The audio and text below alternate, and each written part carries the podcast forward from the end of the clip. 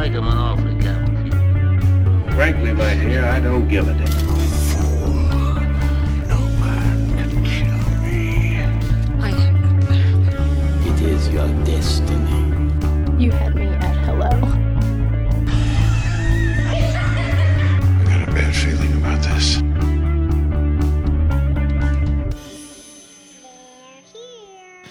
Saludos a todos y bienvenidos a Film Not Included, un podcast dedicado a la discusión de películas nuevas, viejas, buenas y malas. Junto a mí, Don Tony. ¿Cómo tú estás? ¿Todo bien? ¿Y tú, Oti? ¿Todo bien? Yo estoy bien, mano. Estoy molesto porque siento que un montón de críticos ya han visto Halloween y yo no he visto Halloween. ¿Entiendes? Ya yo sé de críticos que, la, que la han visto dos veces. Y, Y yo te no la he estás visto. sintiendo atrás. Me siento atrás. Ok. Y- ¿Y cuándo es que sale? El 18 en Puerto Rico y creo que el 19 de octubre en Estados Unidos. Nice, nice. Pero Ya, tengo que ver la original. so. sí, ¿no? y, y tenemos un episodio de eso que pronto diremos. Yo creo que para octubre deberíamos hacer un theme de películas de miedo a lo mejor, aunque a ti no te gusten. I mean, podemos hacer películas simplemente de miedo con el tema de Halloween. Como que yo estoy o sea, esperando que hagamos el episodio de la franquicia de Halloween Town. O sea, Uh, cuatro películas cabronas que honestamente me cambiaron la vida. Like, yo no voy a mentirte aquí. Halloween Town High was the shit. Esas Eh, películas. y, y nosotros estábamos ya en como en casi high school y yo no me atrevía a revelar que a mí me gustaban esas películas, pero yo, yo me yo- acuerdo. El Return to Halloween Town lo vi el día que salió. Sí, y, y fue como que una de esas cosas que hu- hubo un recast, pero a nadie le importó porque todos queríamos seguir viendo la serie. Like, Ajá. just como que whatever, sigue dándome película, no me importa. Sí. Em, pero sí, mano, yo me acuerdo, like, mi- me acuerdo que la una de las primeras cosas que yo hice cuando mis papás se compraron de esos, like, eh, de esos DVRs que tenían como que videocassette y DVD, tú podías como que grabar la televisión. Sí. Cabrón, y yo grabé todas las películas de Halloween Town en un maratón que dieron como que en DVD, las Ah, ¿sí? tenía. Eh, tenían los anuncios de Hallow de como que Disney Channel, pero fuck it, I don't care, tú los No, por whatever. Yo, yo hacía eso, yo lo dije yo una vez con la serie animada de, de, de Batman, porque a veces la daban los domingos y nosotros íbamos a misa y, pues, hello, tenía que ver Batman. Claro, aunque estuviese en misa. Claro. Este, pues estamos aquí. Este episodio, como notarán, va a salir un poquito antes de lo usual, porque como dijimos en nuestro episodio anterior, que si no lo han escuchado pueden ir atrás y escucharlo. Que by the way, estamos en Spotify, SoundCloud, iTunes y Audioboom. Eh, yo estoy de viaje eh, cuando están escuchando esto, así que pues estamos grabando este episodio un poquito anticipado y va a salir antes porque les vamos a estar recomendando películas para que vean este fin de semana. Eh, Si mayormente. quieren. Si, que- si quieren, exacto. Eh, y, y no solamente este fin de semana, todos los fines de semana o el martes si les da la gana. Y Miércoles. miércoles es un buen día para ver películas, sí. Yo Y- digo que ¿Ah? cualquier día, un buen día para ver películas, con tal de que haya un televisor frente a ti. Sí, si no hay un televisor frente a ti, no, no es muy fácil ver películas. No, no. Pero, pero sí, y vamos a estar mayormente recomendando películas que probablemente no han visto. Y va a salir gente que va a decir, "Y, ya yo vi esta película. Y si ya la viste, perfecto. A mí me encanta que tú haces la misma voz para todos los cabrones que, que odian este show. Todas las personas que odian este show tienen la misma voz. Sí. Yo- eh. Es como los villanos de los 1940s. Pues sí, va a salir un cabrón y va a decir, "Ñe, ya yo vi esta película. Pues mira, no la tienes que ver otra vez. O mejor aún, siéntate y verla otra vez. Si no te gusta, pues no la tienes que ver otra vez. Estamos recomendando cinco películas cada una. Hay 10 para escoger. Así que felicidades. Eh, así que sin mucho preámbulo, este. Empieza tú, Tony, porque tú. Tú. Diablo, yo, yo. Mano, fine, pues está bien, pues yo empiezo. Este. Mira, pues. Yo voy a hablar ahora de dos películas. O, bueno, maybe Empieza una con y una, después empezamos. otra. Sí. Una y después otra. que por lo menos Oti me dice que son aparentemente sumamente populares. Así que es posible que ya mucha gente las haya visto. Em, y yo estaba bajo la impresión de que íbamos a estar hablando de películas que no es que necesariamente no las hayan visto, es que son, ¿sabes? Underrated y que pues la gente tal vez no las ha visto porque piensan que son malas, pero tienen cosas buenas, ¿no? Em, Pero tú sabes que, Tony, este es nuestro podcast, así que hacemos lo que nos dé la gana. así por que- eso, por eso. Así que esto es lo que va a pasar. Yo les voy a decir, aunque ustedes hayan visto esta película, yo espero que ustedes hayan visto estas películas y piensen que son unas mierdas. Y yo les voy a decir por qué las deben ver y por qué no son unas mierdas. Sin Bueno, spoilers. Voy a tratar de no tener spoilers. No, chicos, no pongas spoilers y las estamos recomendando para que las vean. Por eso, por eso, por eso, por eso. Pero nada. Ok, vamos a empezar. Tiene el piso. Underworld. Underworld. Boom. Underworld. Boom. Kate Beckinsale en un traje de cuero negro. O sea, ¿qué más tengo que decir? Ya tienes que ver la película. ¿Sabes? No importa. That's it. That's enough. Eso debería ser suficiente. Pero si no lo ves, pues seguimos. Vampiros, eh, werewolves Twilight. o, o- Bueno, sí, pero no le llaman werewolves en esta serie. Le llaman lycans, que es un poquito distinto. Así que por lo menos... So, tú me un diciendo twist. vampiro y werewolves. Esto es Twilight, básicamente. Esto es Twilight, pero aquí está el twist. Ajá. Kate Beckinsale no está enamorado de ninguna de los vampiros. No. ¿Y cuál es el punto de esta película? El punto de esta película es que ella se da cuenta que los vampiros son unos mamabichos, a pesar de que ella también es una vampira. Ajá. Y se semi enamora de este werewolf que después desaparece de la serie, en verdad. So, es inconsequential, olvídate de él. Em, pero el punto es que ella se da cuenta que los vampiros son unos mamabichos y que tal vez no necesariamente le están diciendo toda la verdad. So ella pues se va en este vendera against ambos los vampiros y los werewolves. Y una serie que ha inspirado varias secuelas y precuelas. Em, pero lo, que, lo bueno que hace la original es setear un universo que, como tú bien dijiste, es algo que conocemos ya. Twilight, eh, eh, una historia viejísima, vampiros y werewolves.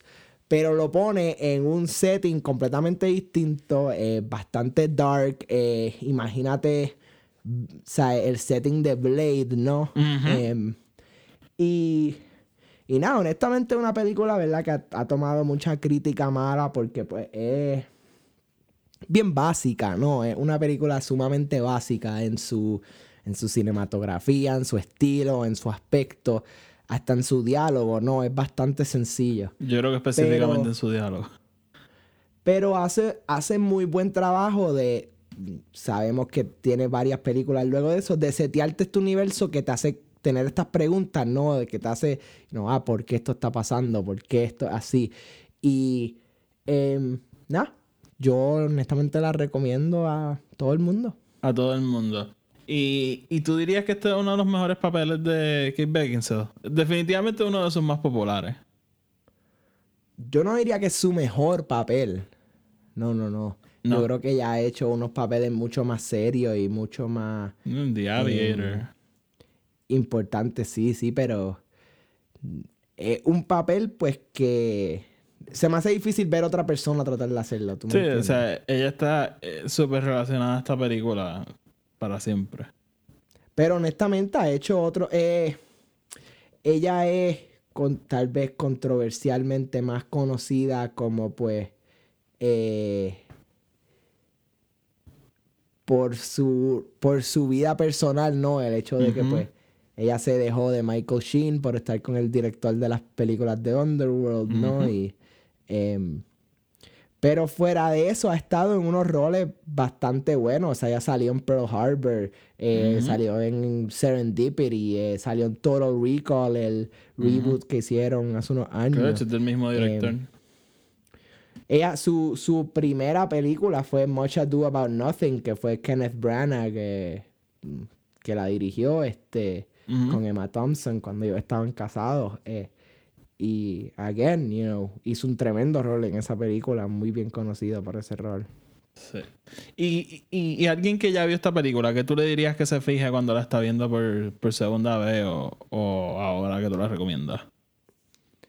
Mano, yo creo que lo que te diría es que te fijes en. En, en el personaje de Celine, más que nada. Eh. Porque si vas a ver esta, esta película, es probable que quieras ver la serie, ¿no? Y ver tal vez más de una si tienes la oportunidad. Y el personaje de Celine, uno de los personajes que yo creo que ha tenido un buen character development a través de los años, no ha llegado a donde puede llegar. Y yo no he visto la última película, si no me equivoco, se llama Blood Wars. Eh, así que no sé decir cómo es su rol en esa, pero la, la que salió antes de esa, Awakening, su rol cambió muchísimo de lo que lo hemos visto en otros años y tomó un giro. No voy a decir que fue un giro impredecible, porque fue algo que como que obviamente cuando estábamos viendo la película todos sabíamos lo que iba a pasar, pero still. eh, tiene un buen character development, honestamente. Y it's endearing. eh, uno se apega a ella, yo creo. Eh, pues sigo yo ahora entonces. Yo acabo de cambiar mi película mientras tú hablabas y no te diste cuenta. Diablo y todo. Sí, eh, yo originalmente tenía Cabin in the Woods, que si no la han visto deberían verla. Y mientras tú hablabas me acordé de una película que yo vi no hace tanto. Diablo, y me acabo de acordar de otra. Déjame ver cuál cambio. Anyways, eh, esta película se llama It Follows. ¿Has escuchado de esta Mm. película? He escuchado de la película. Esta película coge mucho de. de una película, por ejemplo, como Halloween original de. eh, Dios mío, ¿cómo se llama el director de Halloween? Me John cago. Carpenter. John Carpenter, yo me odio. Dude, en serio, o sea, ¿cómo, ¿cómo tú vives contigo mismo? Tú eres como Lucius Malfoy, mano. Honestamente, suicídate. Pues sí, esta es una película que si la ven van a notar todos los paralelos y similitudes con, con Halloween y, las películas de John Carpenter. Este se llama It Follows y básicamente trata de una enfermedad de transmisión sexual que obviamente mata, pero es como, ¿cómo te digo? Como paranormal, supernatural, digamos. Y es un concepto súper interesante y la película es súper, súper, súper buena. A mí me encanta. Y es de un director que se llama David Robert Mitchell, que tiene... No, no él. Es que hay, hay otra película que se llama The Guest que está relacionada a esta, pero no estamos hablando de eso ahora. It Follows. Deberían súper verla. Si les gustan las películas de miedo y, y- más ahora en Halloween, eh, un- una película súper divertida para ver y, y, y la actriz principal, en verdad, a mí me, me encanta. Este, Micah Monroe. Ella hace un papel súper brutal en la película y, y sí, en verdad yo, yo creo que es un, es una película de miedo, no una película de suspenso. Así que, que sí. Mano. Mete. Tu- tus reacciones a todo lo que yo digo siempre son, mano. No, no, mano". honestamente yo nunca eh, la he visto, me han hablado muy bien de ella. Solamente una persona me habló una vez de ella como que fue una película rara para ella, pero ella honestamente no es una persona que le gusta el cine así, ni, ni lo conoce muy bien, así que I wouldn't take her word for anything. Sí, Pero el concepto es bien interesante, o sea, porque es como un, o sea, eh, es como un deadly game of tag, ¿no? Este... Ah, eh, sí, sí. Pero con sexo, ¿no? O sea, Sí, con, eh, o- o- yo- o- yo- o yo con creo que tú lo cosas acabas- sexuales, ¿no? Tú lo Este, acabas de poner de la mejor forma que yo lo he escuchado. Un Deadly Game of Tag. eh, pero y- es bien... eh, hablan muy bien de cómo la, la, la película es... se, se, se tiró, ¿no? O sea, se- how it was shot. Porque... Porque la cinematografía ayuda muy bien con el feeling de la película, ¿no? Del suspenso, ¿no? Este es por- de lo que he escuchado again, porque no he tenido la oportunidad de verla. O Ajá. ti, tú podrías hablar más de ella. Em, pero el director es. eh, esta fue su segunda película, si no me equivoco. eh, y y eh, cogió bastante reconocimiento después de ella. Y creo que la próxima película que va a hacer también están hablando muy bien de ella. Este. Under the Silver Lake, ¿no? Ujú. So. So sí.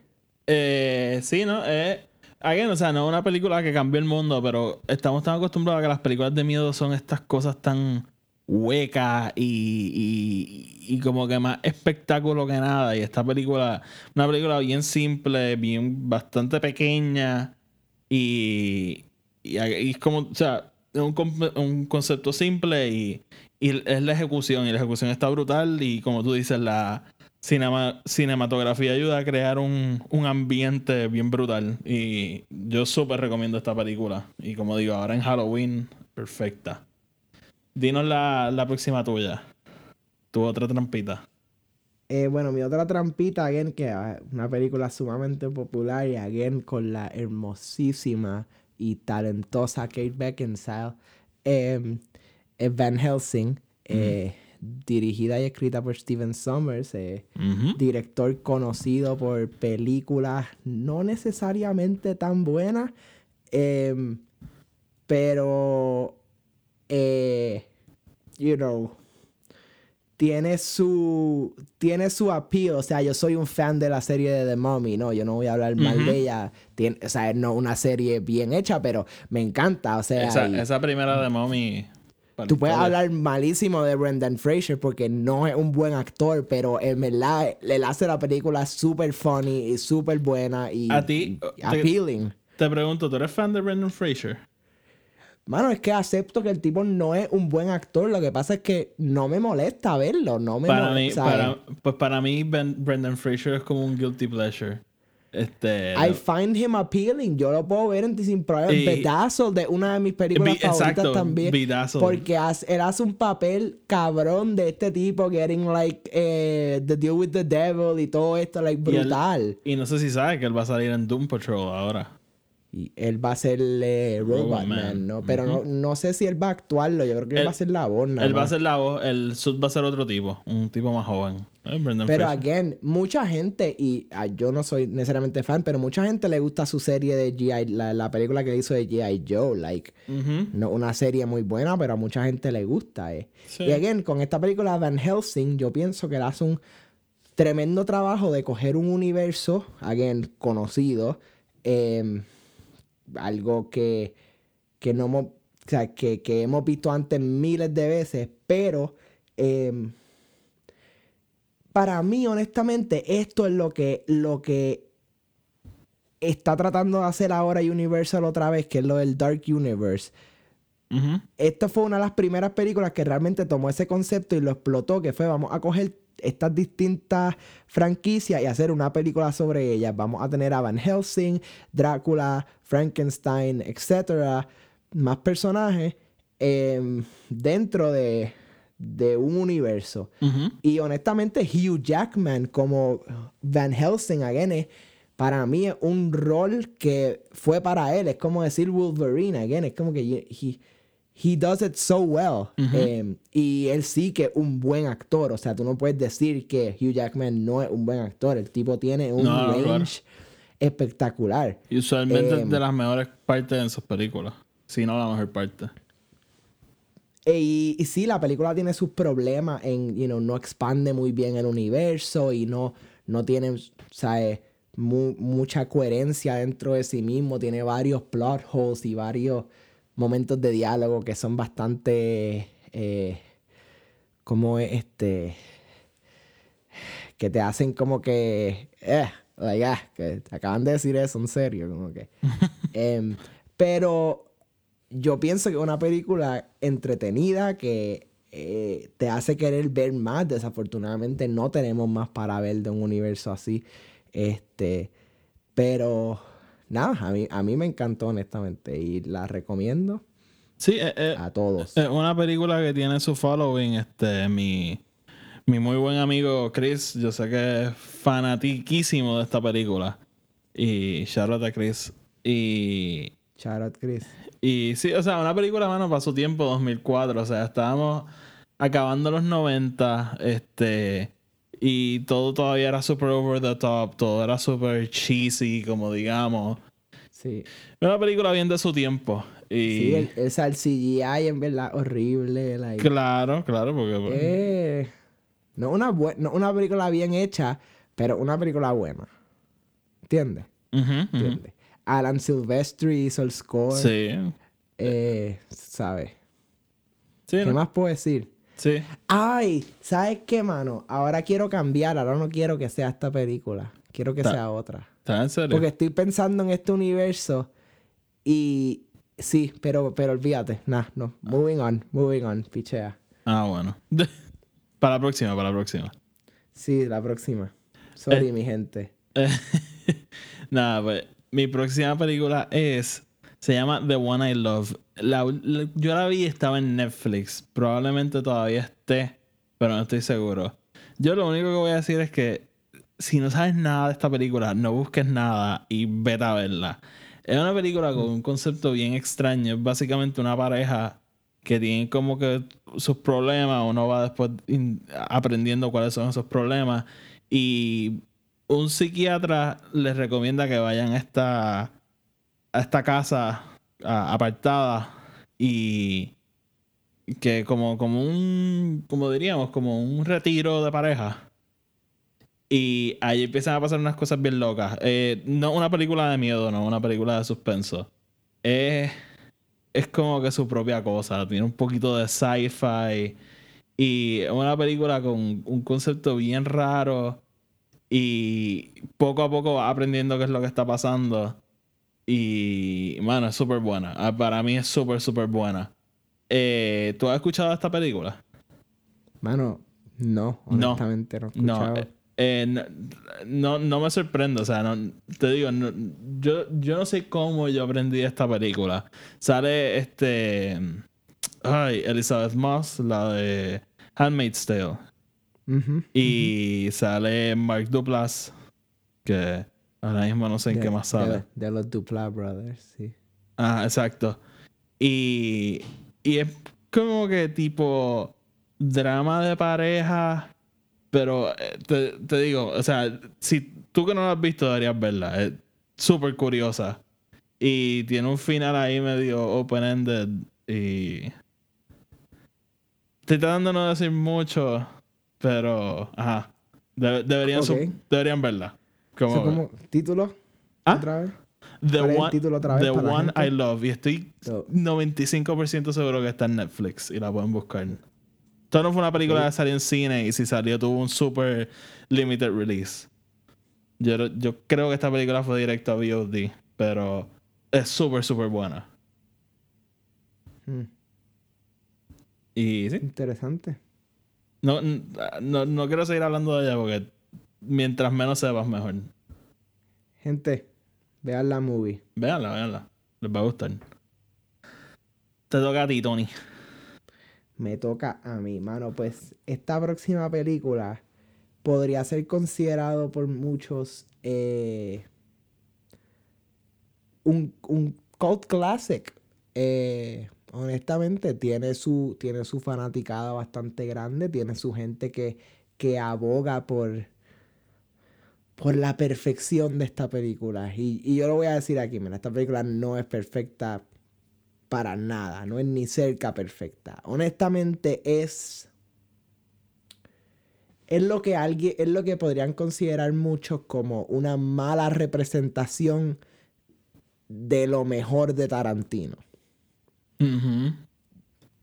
Y la película es Boondock Saints. Boondock Saints. Boondock Saints, eh, dirigida y escrita por Troy Duffy. eh, Famosamente sale Norman Reedus en la película, conocido por su rol en Walking Dead. Y está antes de Eh, ser Daryl. Exacto. Eh, y, mano, esta película, como te lo dije, esta película es, representa lo, lo mejor que hace Tarantino en sus películas, pero tan y tan mal hecho. Porque este tipo, eh, no te voy a decir que un director que hizo esta película, fue un tipo que hizo esta película. Troy Duffy, ¿no? Y esto es una historia conocida. Troy Duffy era un bartender en un Irish bar en Boston. Y él en sus breaks se sentaba a escribir esta historia que él tenía. Ujú. Cuando acabó, terminó su historia, la hizo un screenplay, consiguió el dinero y hizo esta película, mano. Y consiguió a Willem Dafoe. consiguió a Willem Dafoe, mano. Y sí, esto, o sea, obviamente, esto fue en el 1999, era un poquito más fácil hacer películas independientes, este, si tenía el dinero, obviamente, y él, pues, sí consiguió el dinero y eso lo, lo hizo un poco más fácil para él, pero para mí es una película que toma un concepto y una historia sumamente original y sumamente intrigante. Lo que pasa es que al estar en las manos de una persona sin experiencia y sin conocimiento técnico y sin realmente eh, querer hacer una buena película. Él lo que quería era hacer su película, pero él realmente no aspiró a hacer una tremenda película. Eh, porque, y, y se ve en su secuela, la secuela de Boondock Saints 2, que es 17 mil veces peor que la primera. y tenía el triple del dinero y el triple de, de la ayuda. Em, y como quiera, no, no quiso hacer una mejor película. Sí, se fue un poquito más allá, hizo unos tiros más cool, hizo unos conceptos más cool, pero, pero no hizo lo que él pudo haber hecho. Em, y, pero honestamente, la primera película la recomiendo muchísimo. Está en Netflix, em, está en Prime también, si no me equivoco. Este, y es una historia bien buena de estos dos hermanos eh, Irish. ¿Cómo se dice Irish Irlandeses. en español? Eh, Irlandeses. Estos dos hermanos irlandeses que viven en Boston. eh, que básicamente se pasan todos sus días bebiendo, fumando y trabajando en este, en este lugar de hacer carnes o algo así, ahora no me acuerdo.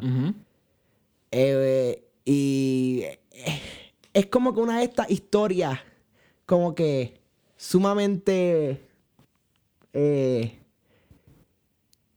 eh, ridículas, que no pasarían, porque es como que esta, esta bola de nieve, ¿no? De situaciones que los lleva a algo donde ellos tenían que estar anyway.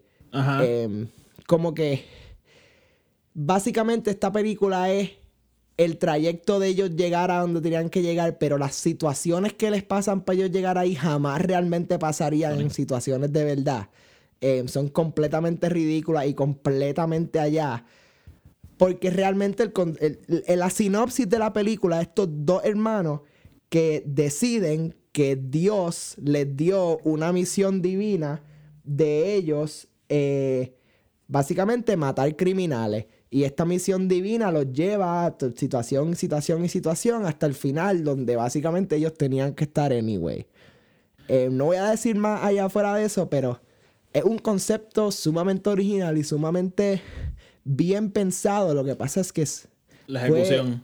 exacto, mal ejecutado. Muy bien. Y, y eso pasa mucho, eso pasa bastante. Sí, sí. Pa- pasa todavía, mano. Y uno pensaría que los directores han aprendido, pero. Pero tú sabes que con una película como esta, que simplemente como tenía esta idea la hiciste, mano, eso hay que aplaudirlo. Hay que, hay que celebrarlo. no, definitivamente. Porque el, la Bueno, de. No siempre te va a salir un. Un Tarantino o. Probablemente te salgan 200 Tommy Wiseau antes. Pero. Mano, hay que, hay que hacer las cosas. Y si tú tienes una idea y tú crees en ella, mete mano. Y. Esto conecta perfectamente con mi próxima película. Y Zumba. mi próxima película se llama Sing Street. ¿Has escuchado de ella? Saint Street. Sing No. Street. Sing Street. Ajá. No. No, no, no. Esta película es un- una película bien. Es como un feel good movie, digamos. Es una película bastante light, pero en el año que salió, en el 2016, yo juraba que iba a tener mucho, mucho Oscar buzz y no tuvo tanto. Yo creo que estuvo nominada a mejor canción o mejor soundtrack original, whatever. Y es básicamente una película irlandesa este, en Dublín. Mm. Y es un chamaco que empieza una banda para impresionar a una nena. Y ya. Ese es el concepto de la película. La película está súper bien escrita. Y lo brutal de todo es que los actores no son actores. Son, o sea, lo- lo- los personajes principales que están en la banda son todos chamacos que estaban en banda y, y eso le da como un feeling de, de autenticidad a la película. Y yo se la recomendé a Fern cuando la vi. Shout out a Fern, pendejo. Ay, Y, y yo creo que deberías verla, mano. Te, te va a recordar mucho cuando nosotros teníamos nuestra banda.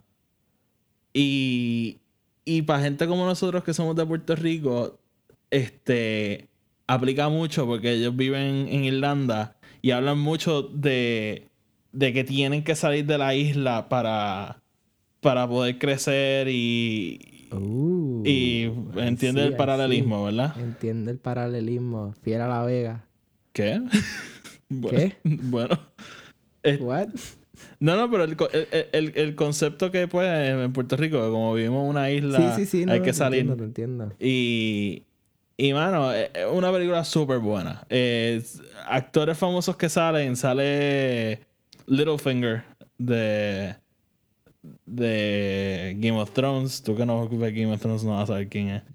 No, Pero- I don't, I don't know him. Pues Peter Baelish, whatever, fuck you. Y es una película súper, súper buena. Y yo la recomiendo. El soundtrack a mí me encanta. Yo lo tengo en mi celular y lo escucho de vez en cuando. Y sí, es una película bien light. Que si no tienes nada que hacer un día, siéntate a verla y también te garantizo que te va a gustar. Porque es una película súper agradable. Oh, pues. Y está en Netflix, así bueno, que. Está en Netflix, ah, pero Está en Netflix. pues la voy a buscar. Y sí, si tú, si tú no has visto, ese es tu ejercicio, porque como ex miembro de una banda, si no has visto, no puedo estar en una banda contigo ya. Bueno, qué bueno que ya no estamos en una banda. Dale, Tony. So, so, moviéndonos. Eh, mi próxima película, eh, yo, yo la considero bien underrated. Yo creo que debió haber sido mucho más de lo que, de lo que fue. Considerando el actor que tiene y el director que tenía en ese momento. Em, so, Waterworld. ¿ok? Ujú.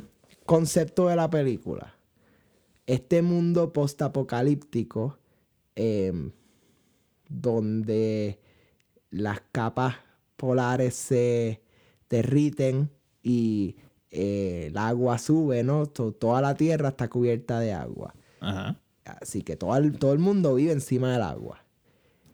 Y el concepto de la película es los seres humanos encuentran este, es- como que voy a decir que el, el mito de esta este lugar que es básicamente el pico de una montaña que es el único lugar en el agua donde queda tierra donde queda actually ground para tú estar Em, y la gente tratando de conseguir pues eh, llegar a este lugar no y, y dentro de toda esta situación está este personaje que el de Kevin Costner, que él es como un como un semi-mutante que que va por ahí eh, como que en un catamarán básicamente por el agua, Ajá. em, pero la gente no sabe que él también puede respirar debajo del agua. Y ya lo voy a dejar ahí.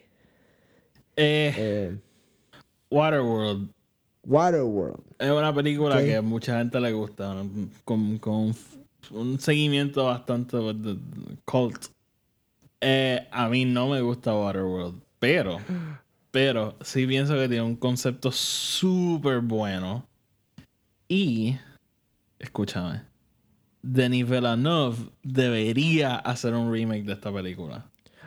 Y Pero tendría ¿por su qué Denis Villeneuve y no yo? y tendría, escucha, pues entonces Denis Villeneuve tendría su trilogía de este 90s and 80s este sci-fi remakes. No, ya veo, ya veo. ¿Entiendes? Con Dune, Blade Runner y Waterworld. ¿Tú no verías un Waterworld de Denis Villeneuve? Lo vería sí. No te- pero tendría. Pero no puede estar Ryan Gosling. Yo creo que tendría que estar Ryan Gosling como un No. mutante. No, cabrón, no, no. Bradley Cooper. Bradley. Uh. Bradley Cooper es la única persona que puede hacer un young Kevin Costner. Pero es que no tiene que ser un young Kevin Costner. Shut the fuck up. no, pero algo interesante esta película también, like, película salió en el 95. It was the most expensive movie ever made en su momento. Sí. Este, Y fue- si no me equivoco, con un budget eh, de 276 millones, eh, si, lo, si lo ajustas por el inflation. Em, Y fue. que es un montón de dinero en, el- en el 95. O sea, no estamos hablando de Avengers ahora, que pues obviamente No, pues, ahora eso- están explotando dinero en películas. Y 175 mil dólares para, ahora mismo para una película, un montón de dinero. No, definitivamente es demasiado dinero. Pero, y, y es, es famosa porque fue una, un desastre en Sí. el box office. Sí, o sea, la gente... Ah, no, no recuperó su Muchísima gente salió pensando como que, que esto, like... Very weirdly, though, la nominaron for Best Sound en los Oscars. Bueno, porque So, that was weird. Pero still, algo, algo tenían que hacer. la única razón por la cual la película sobrevivió fue por post-cinema sales, después de que la película salió en Sí. video para la gente, porque a la gente le, le gustó tanto el concepto que pues después la película fue famosa. Sí. Eh, famosamente David Thow, esta es la primera película que escribió David Thow y antes de hacer su serie de, de Riddick, eh, fue, él escribió The Fugitive, escribió esta y después escribió las de Pitch Black y esas cosas. Y Riddick. Riddick. Sí. Yep. Pues sí, a mí, por mi parte, a mí no me gusta Waterworld, pero sí creo que tiene como que cosas redeeming y que. Y que un remake ahora mismo en manos de, de mi compañero Antonio Figueroa sería algo súper bueno. Vamos a ver, tú nunca sabes. Sí. Yo creo que The Waterworld digas. para ti es como que Halo para mí, que, que si la hacen estarías feliz, pero secretamente tú eras el que la querías hacer. ¿Qué? Como que yo siempre he dicho que a mí me encantaría ver una película de Halo, pero yo siempre he querido hacer una película de Halo. So, si hicieran una película de Halo, Halo el juego, yo estaría súper decepcionado porque la quiero hacer yo, pero estaría emocionado a la misma vez. Y yo creo que Sí, sí, Waterworld ya sería lo mismo para ti. Si, no, si, si sale, si anuncian a Denis Villeneuve, pues voy a hacer como que, ok, pues está bien. Si es otra persona, me voy a encojonar con el estudio. Eh, pues dale. Voy yo ahora. Te toca. Y la mía, la próxima mía se llama The Invitation.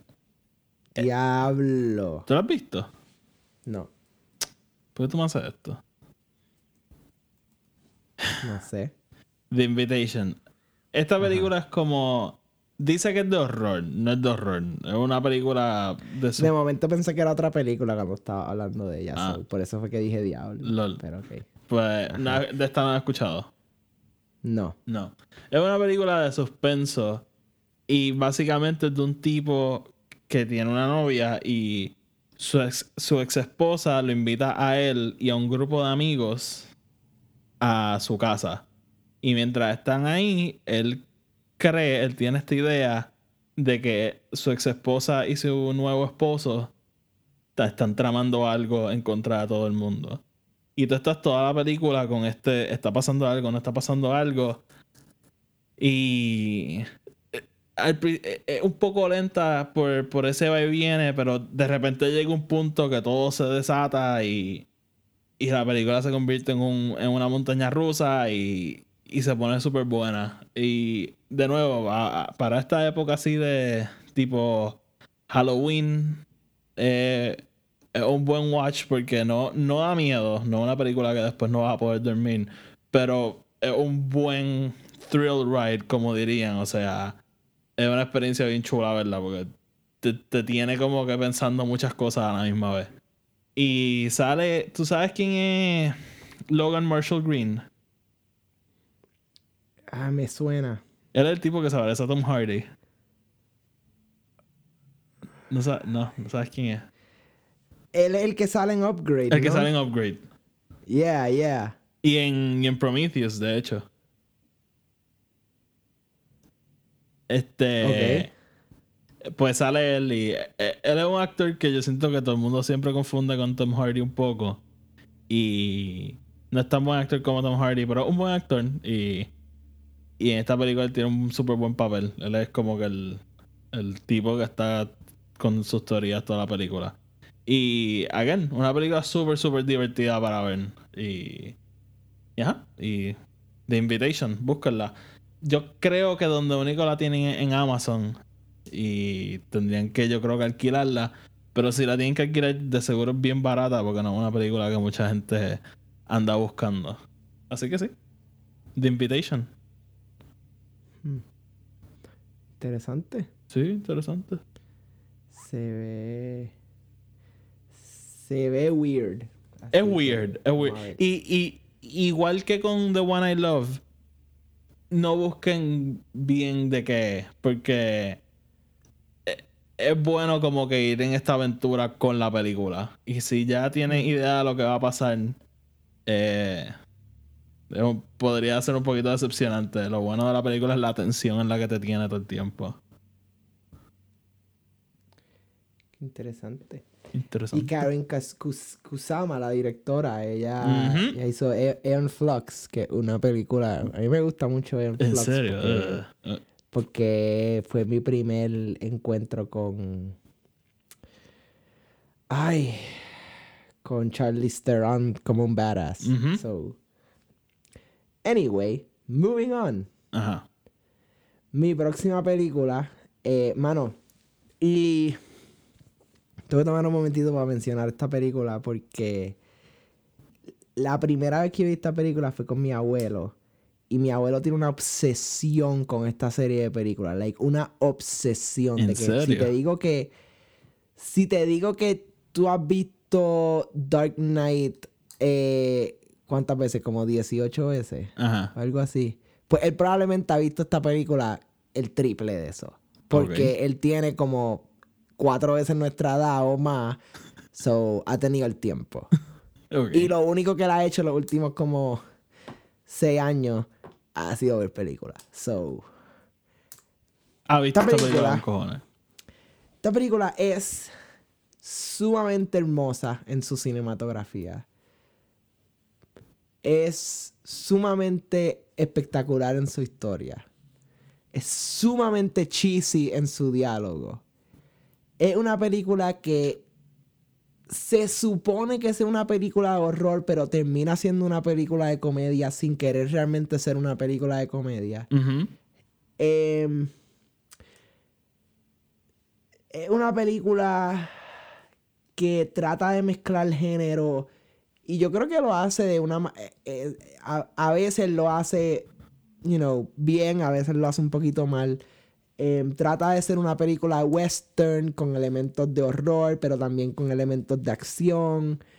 Eh, anyway la película es Tremors. Em, el plot de Tremors es esta gente que vive en un eh, pueblo que se llama Perfección, like, literalmente el pueblo de perfección, en el medio de la nada, en Texas o algo así. Em, y es un pueblito sumamente pequeño, viven como 13 personas ahí y cuidado. Em, y es sobre estos monstruos que se mueven por debajo de la tierra. Que llevan durmiendo miles de años y suddenly se levantaron porque eso siempre pasa en el medio de la nada. Porque si no, no tenemos una película. Exacto. Em, y es como que esta gente pues tratando de investigar pues qué son, por qué los están persiguiendo, entonces cómo pues evitarlo, o sea, no estando en la tierra básicamente. Em, y, y el concepto es cool porque es algo interesante, pero es una película sumamente cheesy, sumamente like cómica para mí, like para mí una comedia, Sí. eh, más que nada. Em, y es un super feel good movie. O sea, yo pudiese ver esa película en cualquier momento que me estoy sintiendo como mierda y al final voy a salir como que, ah, that was, eso fueron unas buenas hora y media de mi vida. ¿Tú me entiendes? Sí. Este. Esta película. Yo creo que todo el mundo la debería ver porque es como que esta cosa de tienes que ver para creer. Sí, Eh. definitivamente tienes que ver para creer. Eh, es una película que trata de hacer algo y fracasa y termina haciendo otra cosa, pero. eh, hay que verla. Hay que verla. Hay que y, sa- y verla sale también. Kevin Bacon, que pues. Kevin Bacon. que Kevin Bacon sale en todo, pero. Pero pues. Pero pues, pero ¿por qué no? Sí, eh, así que sí. Tremors. Tremors, Corillo. Pique interesante. Ok, ahora me toca a mí mi última película.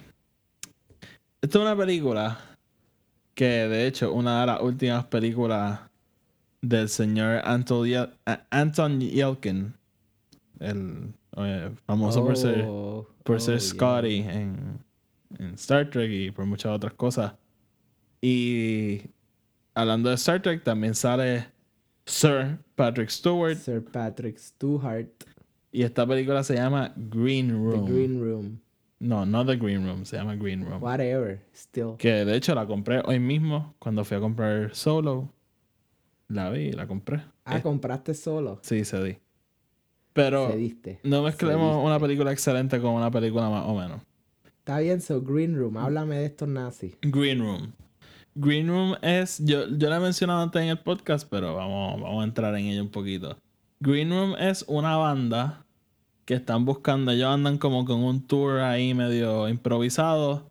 Y en esta gira, ellos deciden ir a esta barra que está como en el medio de la nada. Y a tocar. Y da la mala pata que es una barra. Este. Neonazi, básicamente. Y para la gente que vive en Estados Unidos, saben que pues en esta área, más o menos en el centro de Estados Unidos, hay muchos grupitos así, este, fascista, neonazi. Y- Pero ese no es el punto. El punto es que ellos están ahí. Pasa algo mientras ellos están ahí. Y esto se convierte en una película de suspenso, cuasi horror por las cosas que están pasando. Y desde que la película arranca en, en la trama principal, la película no para hasta que se acaba. Y Anton Yelkin da un papel súper bueno, como este chamaco pues, que está metido en esta situación. Y Patrick Stewart hace como el. Él es el líder de este grupo nazi y da un papel súper distinto a lo que estamos acostumbrados de él, pero un papel brutal. Y. Y mano, esta película, una que a mí me sorprendió un montón y. Y una película que a mí me gustó muchísimo. Y la súper recomiendo. No, no mucha gente habla de ella porque es de estas películas que salió hace. Yo que salió hace como dos años. Sí, hace como dos años. Y fue así como que un release bastante limitado. Y pues, la vieron críticos y eso, pero así, yo, yo no recuerdo haber visto esta película en, en los cines locales aquí en Puerto Rico. Yo no sé tú allá en. en- Fíjate, yo en ese momento estaba viviendo en Boston y no, no, no fue una película que se, por lo menos se vio en el cine comercial. Sí, eh, es una película que los críticos que la vieron la recomendaron un montón, pero como que no, como no tuvo un. Si no recuerdo, si mal no recuerdo, salió relativamente rápido en digital. Sí, eh, sí, pues, en son- Estados Unidos. Son de estas Este, películas que yo, desde que escuché de ella hasta que la vi en, así en digital, fue, qué sé yo, a lo mejor un lapso de dos semanas. Que. Mm.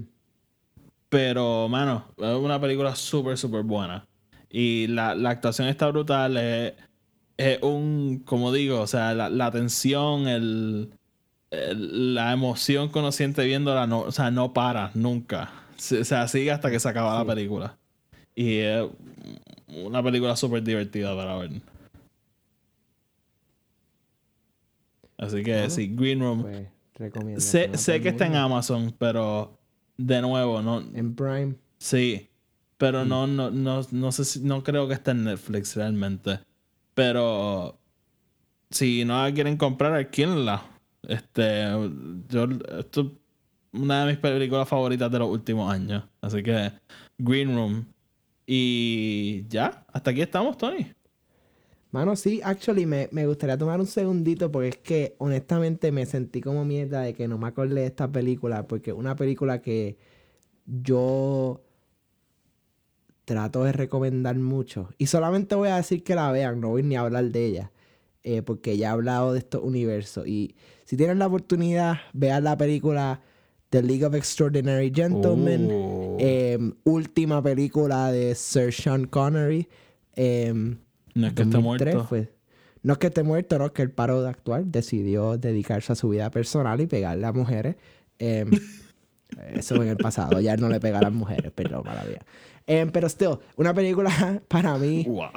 Sumamente bien hecha porque toma este concepto, ¿no? Eh, el comic book de Alan Moore. eh, Alan Moore famosamente se distanció de esta película, igual que se distanció de Watchmen y Before Vendetta. De Porque todo. él no le importa un carajo, lo que quiere es que le den dinero. Eh, pero, o sea, un concepto sumamente genial de estos personajes ficticios de distintas franquicias y ponerlos todos dentro de dentro del mismo de la misma situación Eh, un supervillano quiere destruir el mundo y ustedes son los únicos que lo pueden salvar Eh, eh, yo lo para mí es como yo lo considero, re- siempre lo he considerado como lo que debería ser realmente la, la lo que sería la vida real el Justice League Dark. Eh, si, si estos personajes ficticios fuesen personajes reales, eh, como lo fue pues Alan Quaterman, el famoso Hunter, eh, Dorian Gray, el personaje de Oscar Wilde, los vampiros de Drácula, eh, los werewolves, uno es uno de los villanos, el, el villano de la película, que uno de los twists más brutales, uno de los personajes ficticios más famosos. No voy a decir más para no dar spoilers, pero, pero es genial, uno de los twists más geniales. Eh, y nada, una película muy buena, bien recomendada. Y es- Vayan a verla Y es muy buen cómic, así que también. también. Eh, así que sí, este Tony. Ahí está. Hasta aquí estamos. Hasta aquí tienen 11 películas que pueden escoger y ver este fin de semana, el fin de semana que viene, el miércoles, cuando ustedes quieran. Y, y sí, así que nada. eh, volveremos entonces la otra semana con un episodio. Y Tony, sácanos. Corilla, nos vemos mañana. Bye. Are you not entertained? I'm gonna make him an offer again. Frankly, my dear, I don't give a damn.